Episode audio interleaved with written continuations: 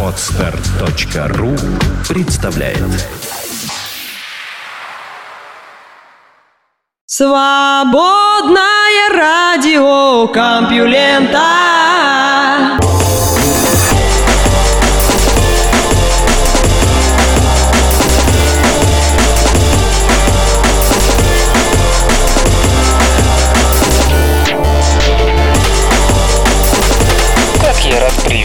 приветствовать снова слушателей свободного радиокомпьюлента.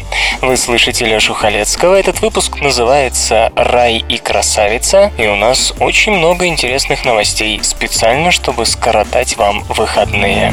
Наука и техника Расчетрон. Дешевый путь в околоземной космос.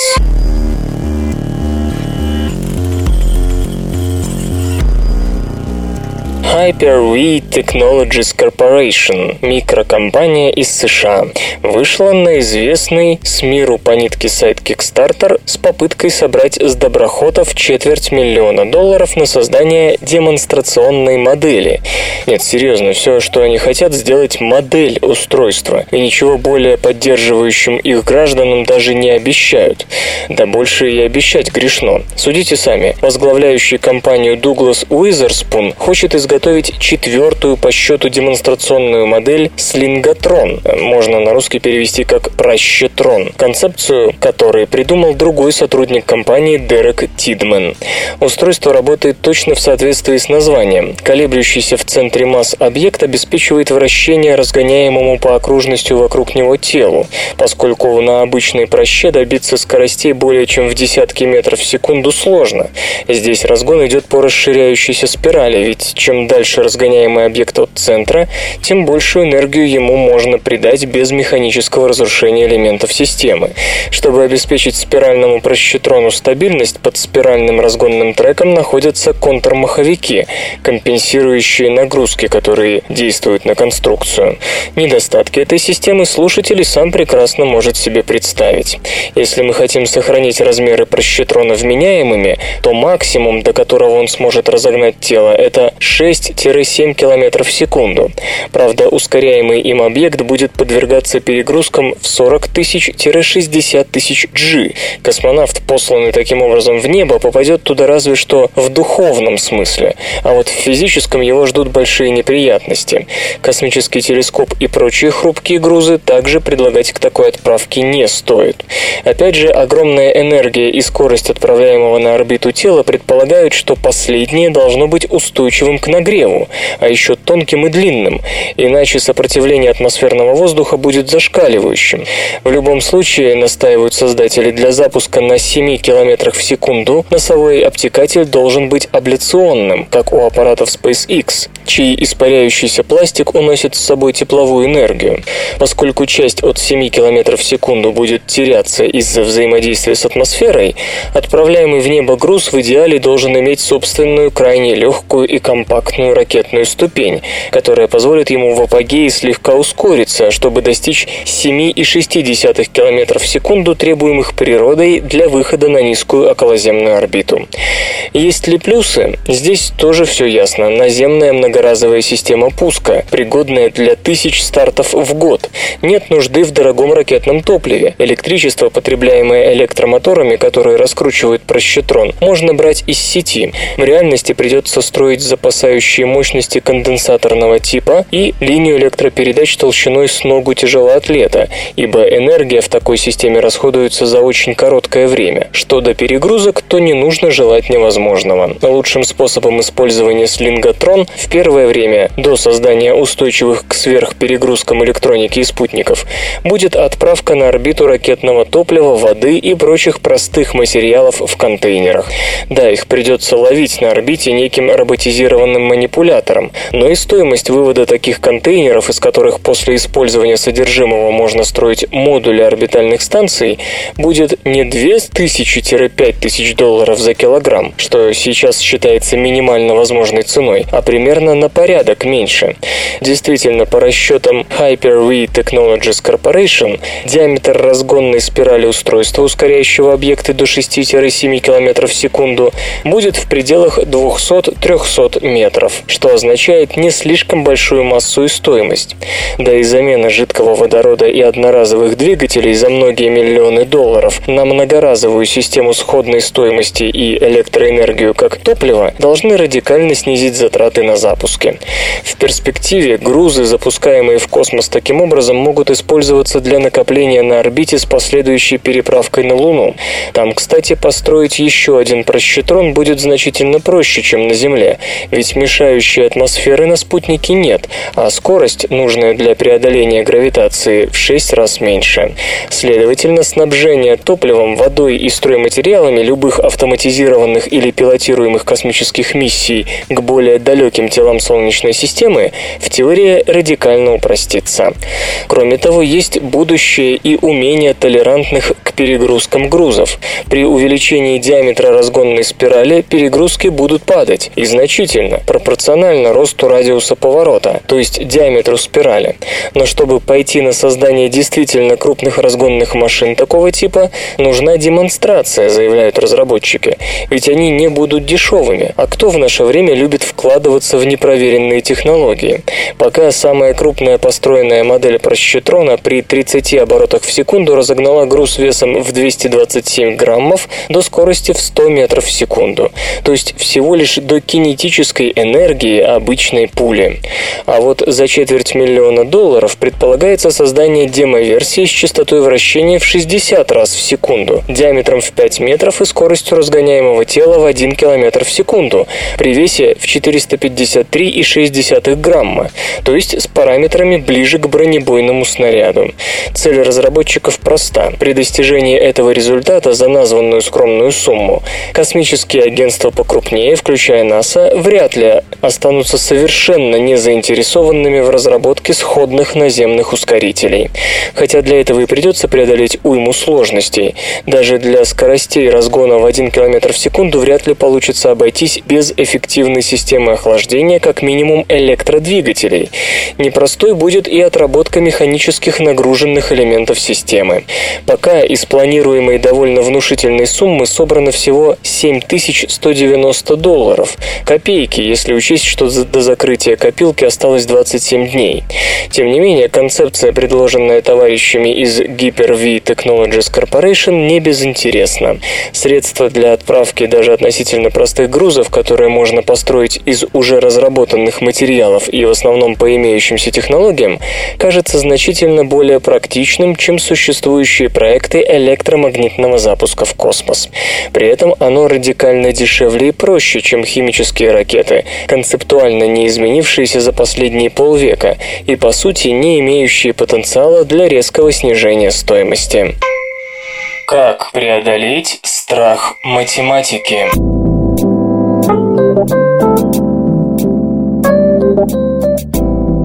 От одной только мысли, что придется выступать перед большим скоплением народа или оказаться запертым в тесной комнатке, некоторых из нас бросает в холодный пот. Есть люди, которые точно так же боятся математики, и, как неудивительно, их много. Исследование, проведенное в 2005 году, показало, что около 20% населения США, столкнувшись с необходимостью решения математической задачи, демонстрируют соответствующие симптомы – потные ладони, учащение учащенное сердцебиение, беспокойство, страх. Исследования, посвященные эмоциям, которые обуревают школьников и студентов в классах и аудиториях, говорят о том, что чувство тревоги настигает человека в том случае, если он высоко ценит способность решить поставленную задачу, но чувствует при этом, что может не справиться. Результатом становится гиперчувствительность ко всему, что связано с чем-то подобным. То есть при одном упоминании о математике у человека автоматически возникает неконтролируемый страх. В краткосрочной перспективе неспособность подавить тревогу приводит к падению успеваемости по математике. В дальнейшем развивается негативное отношение ко всем предметам, курсам, карьерным возможностям, которые с нею связаны. В основе этой психологической реакции лежит древний принцип «борись или убегай», поскольку на борьбу нет сил, проще сделать ноги. В гуманитарные области, например. Математика сложна, спору нет. Тем не менее, большинство специалистов склоняется к тому, что причины боязни этой науки коренятся в многочисленных мифах, блуждающих по умам родителей и, соответственно, детей, и порой, к сожалению, пропагандируемых самими преподавателями. Самый, пожалуй, гнусный из них гласит, что девочкам от природы не дано познать математику. Женский пол якобы алогичен, не способен к абстрактному мышлению и манипулированию символами. Да и не нужно это ему знать. Пусть выходит замуж и воспитывает потомство. Более того, математика не женственна, она только для мужчин. Другие мифы идиотичны примерно в той же степени, хотя и не связаны с гендерной дискриминацией. Математика пригодится только тому, кто будет ученым, инженером, программистом или учителем математики. Математика только для людей с особым складом ума. Если ты гуманитарий, оставь надежду. Самое главное это то, что в западной культуре, как ни крути, наука ценится выше духовности, поэтому математические способности считаются важнейшим показателем общего интеллектуального развития ребенка. Не успевает по родной речи? Не беда. Эйнштейн тоже плохо писал и с трудом читал, а Ландау не написал ни строчки своего знаменитого курса теоретической физики. Не справляетесь с математикой? А вот это уже не очень хорошо. В 1982 году Яков Зельдович и Исаак Яглом с сожалением отмечали в предисловии к курсу высшей математики для начинающих физиков и техников, что обывателю кажется, будто легко понять преступление и наказание или войну и мир, но овладеть дифференцированием и интегрированием практически невозможно. Что чувствует ребенок, напичканный подобными идеями на контрольной по математике? Груз ответственности, который он не в силах нести. Даже некоторые отличники вспоминают о математике с содроганием. Чтобы защититься от обвинений в тупости, выдумывается миф о двух складах ума, а тот, кто любит математику, порой в тех же целях дискредитируется одноклассниками, награждается званием заучки или ботаника, как будто успевать по математике значит быть оторванным от жизни аутсайдером. Как всегда, забота о том, чтобы ликвидировать эти стереотипы, ложится на плечи прежде всего родителей, а потом уже учителей. Каждый будний день свободное радио Компьюлента дает вам возможность насладиться последними новостями из мира высоких технологий. Да, пахицефалозавры подались.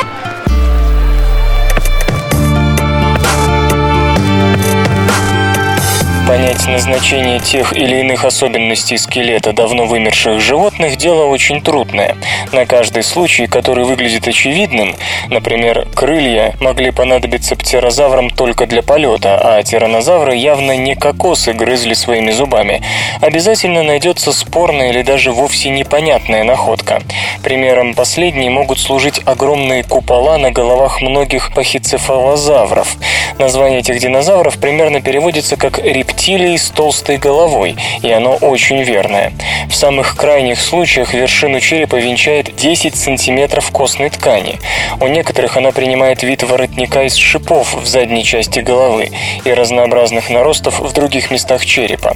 На животных, которые обладали не очень-то крепким телосложением и были довольно проворными двуногими бегунами, это смотрится странно. Разумеется, на ум сразу же приходит стенобитное орудие. Мысль о том, что эти звери мерились силами набрасываясь с наклоненной головой на соперника, очень популярна, и повсюду можно встретить эффектные картинки, на которых пахицефалозавры бодаются на манер бизонов или толсторогов. Нетрудно представить себе, как по меловому периоду разносился треск черепов.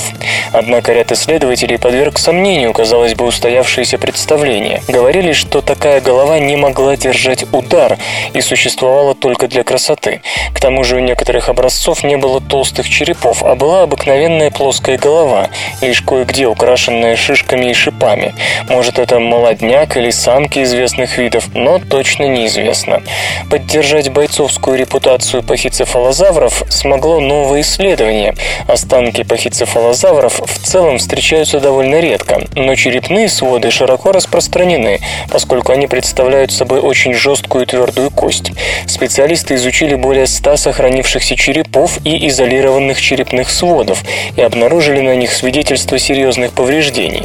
Что ж, ничего необычного в этом нет. Дикие животные очень часто страдают от разных травм и болезней, оставляющих следы на скелете. Однако в данном случае это больше напоминает закономерность, чем случайность. Во-первых, они практически всегда расположены на вершине свода, там, куда должен прийтись удар при наклоненной голове, а они распределены бессистемным образом по всему черепу, чего следовало бы ожидать при случайных травмах. Во-вторых, повреждения встречаются часто. У 22% образцов, что чуть ниже, чем у толсторогов и выше, чем у бизонов, что тоже с трудом объясняется случайностью и намекает на определенный стиль поведения. В-третьих, повреждения такого рода, кажется, отсутствуют у тех видов пахицефалозавров, у которых нет толстых шапочек на черепе, то есть налицо корреляция между травмами и наличием купола. Короче говоря, есть веская причина полагать, что эти животные и впрямь бодались, а гигантский костяной купол служил одновременно оружием и доспехами. Неясно, правда, то ли перед учеными результат столкновений лоб в лоб, то ли динозавры набрасывались на кого-то еще. И это, конечно же, не означает, что своеобразный черепной свод не использовался для того, чтобы сказать «не надо со мной связываться». Напоследок, наверное, нужно уточнить, что эти милые существа весили по полтонны каждая, так что их столкновения были тем еще зрелищем.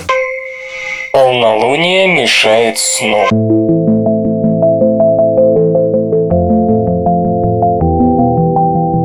Услышав от кого-нибудь, что он плохо спит при полной луне, мы, скорее всего, подумаем, что человек перечитал мистико-фантастической чепухи и теперь то ли боится зловещих духов полнолуния, то ли сам себя считает оборотнем.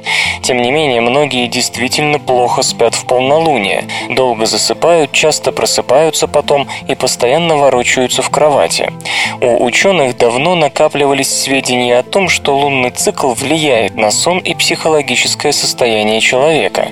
Однако все данные такого рода были не слишком достоверны. И вот теперь, похоже, влияние Луны на сон получило серьезное экспериментальное подтверждение. Ученые из Базельского университета под руководством Кристиана Кайокена пытались понять, как меняется сон с возрастом, для чего у нескольких добровольцев во время сна снимали электроэнцефалограммы, чтобы выяснить, как сонные мозговые волны зависят от разных факторов. Эти исследования проводились в начале 2000-х, а спустя несколько лет ученые использовали эти же данные, чтобы проверить то, на что раньше не обращали внимания, как на сон влияют фазы Луны. Как пишут авторы работы в Current Biology, электроэнцефалограмма сна действительно зависела от того, какая на небе в это время была Луна. По активности мозга выходило, что во время полнолуния сон был на 30% менее глубоким. Кроме того, в полнолуние и за несколько дней до него у человека уходило в среднем на 5 минут больше, чтобы заснуть, а в общей сложности сон укоротился на 20 минут. Большой плюс этой работы, как отмечают другие специалисты, в том, что в ней использовались данные, собранные с другой целью. Обычно в таких случаях, когда ученые берутся проверять что-то, связанное с мощными культурными коннотациями, эти самые коннотации вмешиваются в планирование эксперимента. Грубо говоря, опыт ставится так, чтобы результаты подтверждали уже готовые мнения по этому поводу. Это бич любого научного исследования. Однако в экспериментах, касающихся, допустим, каких-то иммунных генов, этот психологический перекос в сознании ученого менее выражен, и побороть его легче, чем при вот таком исследовании сна, когда за спиной экспериментатора стоят все вампиры и оборотни мира, все мифы и легенды, все готические авторы, от Эдгара По до Стефани Майер. Да простят нас поклонники первого за такое соседство. Но в данном случае опыты ставились с другими целями, поэтому на данных априорная позиция исследователей относительно Луны и сна никак не отразилась. Разве что на интерпретации этих данных, но это уже второй вопрос. Правда, работа лишь подтверждает, что лунный цикл и сон связаны между собой. В чем механизм этой связи и каково его происхождение еще предстоит выяснить. По крайней мере, дело тут не в избыточном освещении спальни лунным светом. Так уж вышло, что во время эксперимента добровольцы никакой луны не видели. Скорее всего, затронуты еще какие-то биологические часы, доставшиеся нам в наследство от далеких предков, у которых они, возможно, регулировали циклы размножения или еще что-то. Большая часть кентавров может иметь кометные хвосты.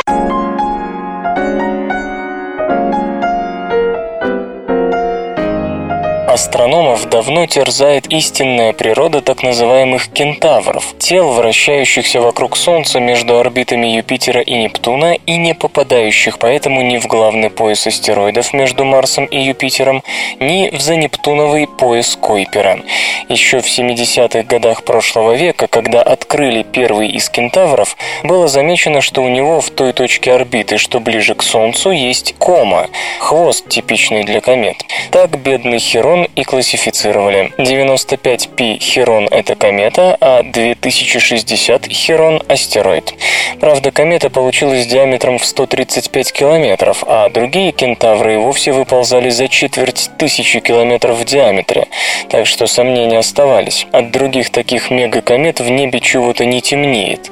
Отсюда и название класса. Признаки типичные сразу для двух классов небесных тел, и они долго не позволяли однозначно заявить, что же они такое, эти кентавры.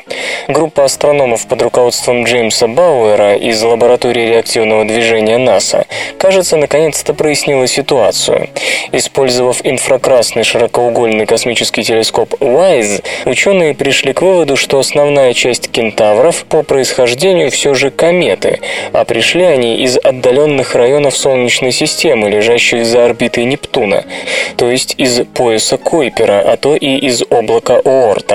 Наблюдения принесли рекордно подробные инфракрасные изображения 52 кентавров, 15 из которых впервые открыты именно в этом исследовании. Все они по своим орбитам оказались неустойчивыми. Гравитация газовых гигантов либо проконит их дальше от Солнца, либо, напротив, подтянет к нему в следующие миллионы лет. Согласно предшествующим данным оптических телескопов, поверхность у кентавров в основном либо сине-зеленая, либо красноватая. При помощи инфракрасных снимков удалось выяснить, что поверхность сине-зеленых тел имеет очень низкое альбедо, а это верный признак кометы. Именно они имеют темное сажеподобное покрытие, делающее их льдистый покров более темным, чем у большинства астероидов. Итак, примерно две трети обнаруженных кентавров оказались кометами, а вот к оставшейся трети есть вопросы. Ученым хочется причислить их к астероидам, но четкие свидетельства такого рода пока отсутствуют. В теории красноватую поверхность могут иметь не только они. Вслух и с выражением читаю стихотворение. Арсений Тарковский, как 40 лет тому назад.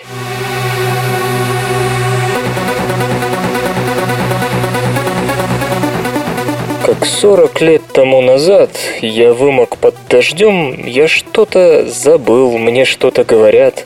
Я виноват, тебя простят, и поезд в 10.50 выходит из-за поворота. В одиннадцать конец всему. Что будет сорок лет в грядущем, тянуться поездом идущим и окнами мелькать в дыму? Всему, что ты без слов сказал, когда уже пошел состав, и чья-то юность у вокзала от провожающих отстав домой по лужам, как попало, плетется, прикусив рукав.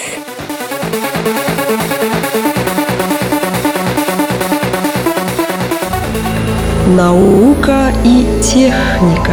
Полезен ли Google социологам?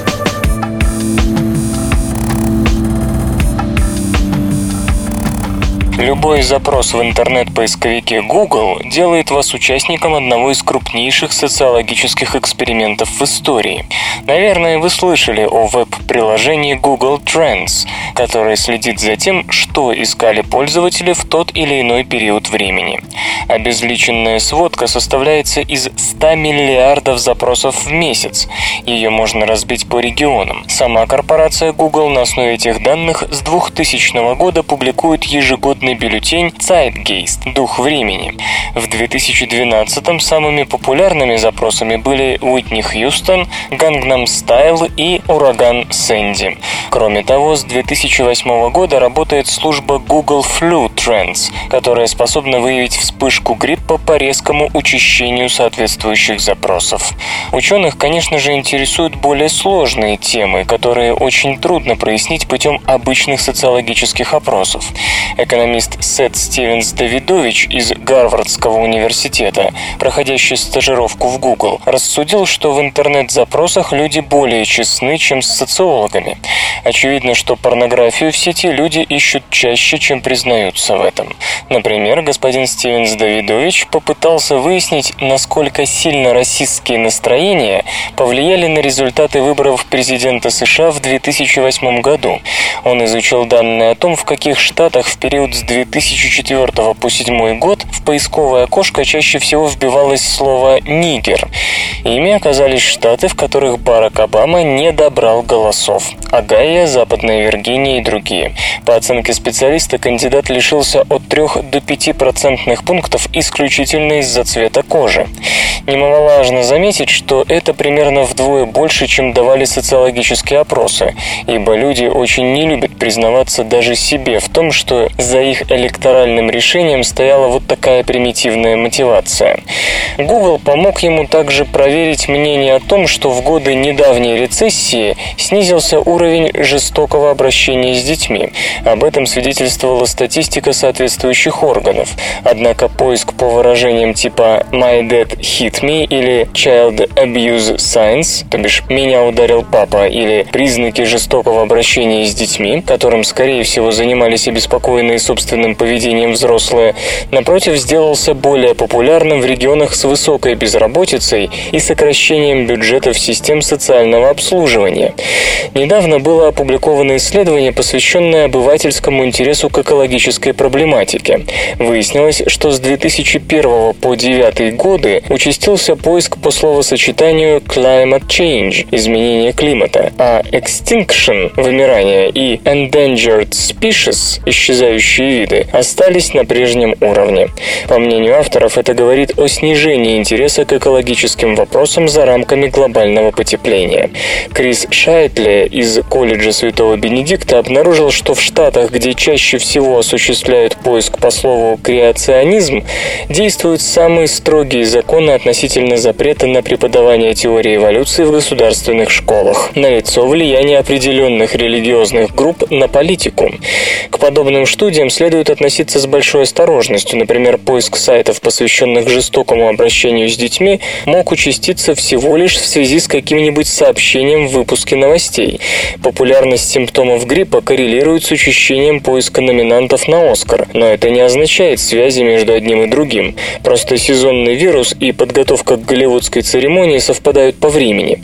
Внезапный рост запросов по слову «extinction» в сентябре 2007 был вызван не интересом к окружающей среде, а выходом на экраны боевика Resident Evil Extinction. А временами корреляция, которая кажется очевидной, вдруг исчезает. Это подчеркивает Кит Винштейн из Массачусетского технологического института. Например, в 2009-2012 годах данные Google Flu Trends прекрасно совпадали с официальной статистикой Центров по контролю и профилактике заболеваний США, и корпорацию поздравляли с успехом. Но в текущем году веб-служба крупно промахнулась в большую сторону, и пока совершенно непонятно, почему это произошло. Если нет контрольного набора данных, можно никогда не узнать, что результаты веб-поиска ошибочны. Это очень новый инструмент, с которым еще предстоит научиться работать. Искусственная память оказалась сильнее настоящей.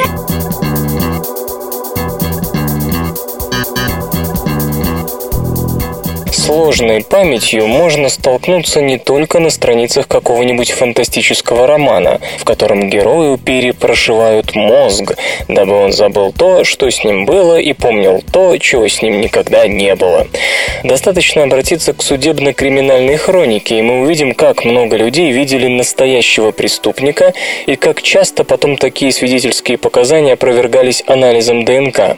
И нет ничего удивительного в том, что нейробиологи заходили в какой какой-то момент узнать, можно ли снабдить индивидуума искусственной памятью, дать ему воспоминания, которых у него никогда не было.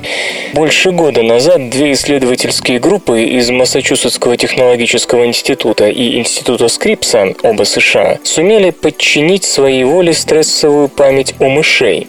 Подопытные животные чувствовали опасность, когда ее на самом деле не было. Их тревожные воспоминания в нужный момент просто запускались по щелчку. Однако эти воспоминания воспоминания еще не были полностью фальшивыми, они лишь не соответствовали ситуации. В новой статье в Science исследователи из Массачусетского технологического института рассказывают, как им все-таки удалось снабдить мозг стопроцентно ложными воспоминаниями.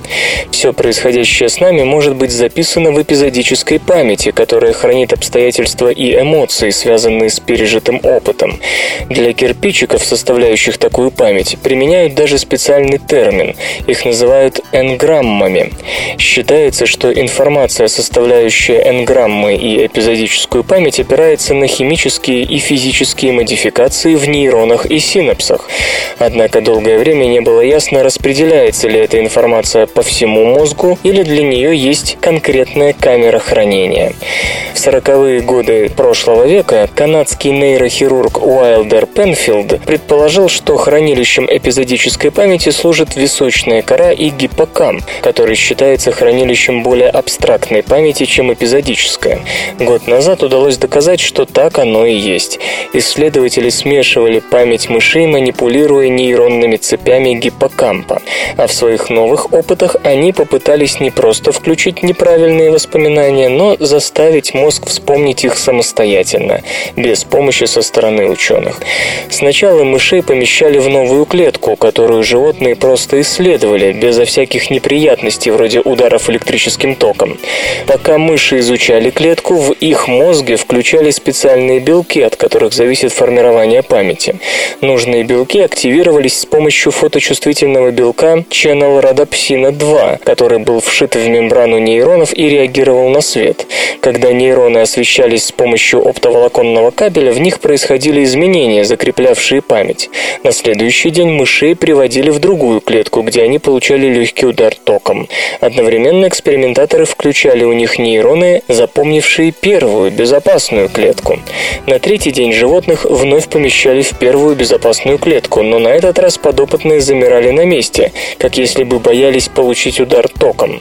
Никакого стресса в этой клетке они никогда не испытывали, и все же у них срабатывала защитная реакция. Замечу, что на этот раз безо всяких световых импульсов. Когда мыши были в опасной клетке, искусственно вызванные воспоминания о первой, обычной, смешивались у них с реальным стрессом, и простая клетка приобрела в памяти животных опасные свойства. Любопытно, что ложные воспоминания оказались сильнее настоящих. Если мышей возвращали в опасную клетку, они в ней тоже старались замереть. Но при этом настоящие опасные клетки они боялись гораздо меньше, чем первой, безопасной. Ученые сообщают, что у мышей при этом активировалось миндалевидное тело, структура мозга, отвечающая за эмоции, в том числе за страх, и получающая информацию непосредственно из гиппокампа. Еще раз подчеркну, что в данном случае удалось создать искусственную, притом довольно сложную энграмму, фрагмент эпизодической памяти, соединяющий чувственный опыт с обстоятельствами места и времени. Этот фрагмент обрел самостоятельную жизнь и оказался даже сильнее реальных воспоминаний.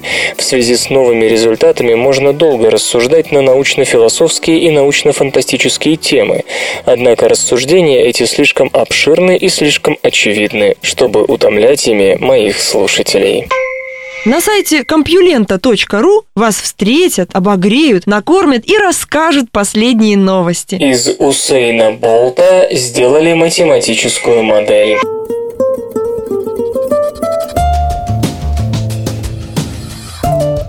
Мексиканские ученые попытались разобраться в физике одного из величайших легкоатлетов всех времен – Усейна Болта с Ямайки. Надо сказать, очень вовремя. Как раз сегодня в Лондоне стартуют Olympic Anniversary Games. Итак, построена математическая модель совершенно экстраординарного подвига на 100-метровке в Берлине, чемпионат мира 2009. Что она имеет нам сообщить? А то, что непревзойденный пока мировой рекорд 9,58 секунды удалось установить остановить благодаря конечной скорости 12,2 метра в секунду и среднему усилию 815 Скачать другие выпуски подкаста вы можете на podster.ru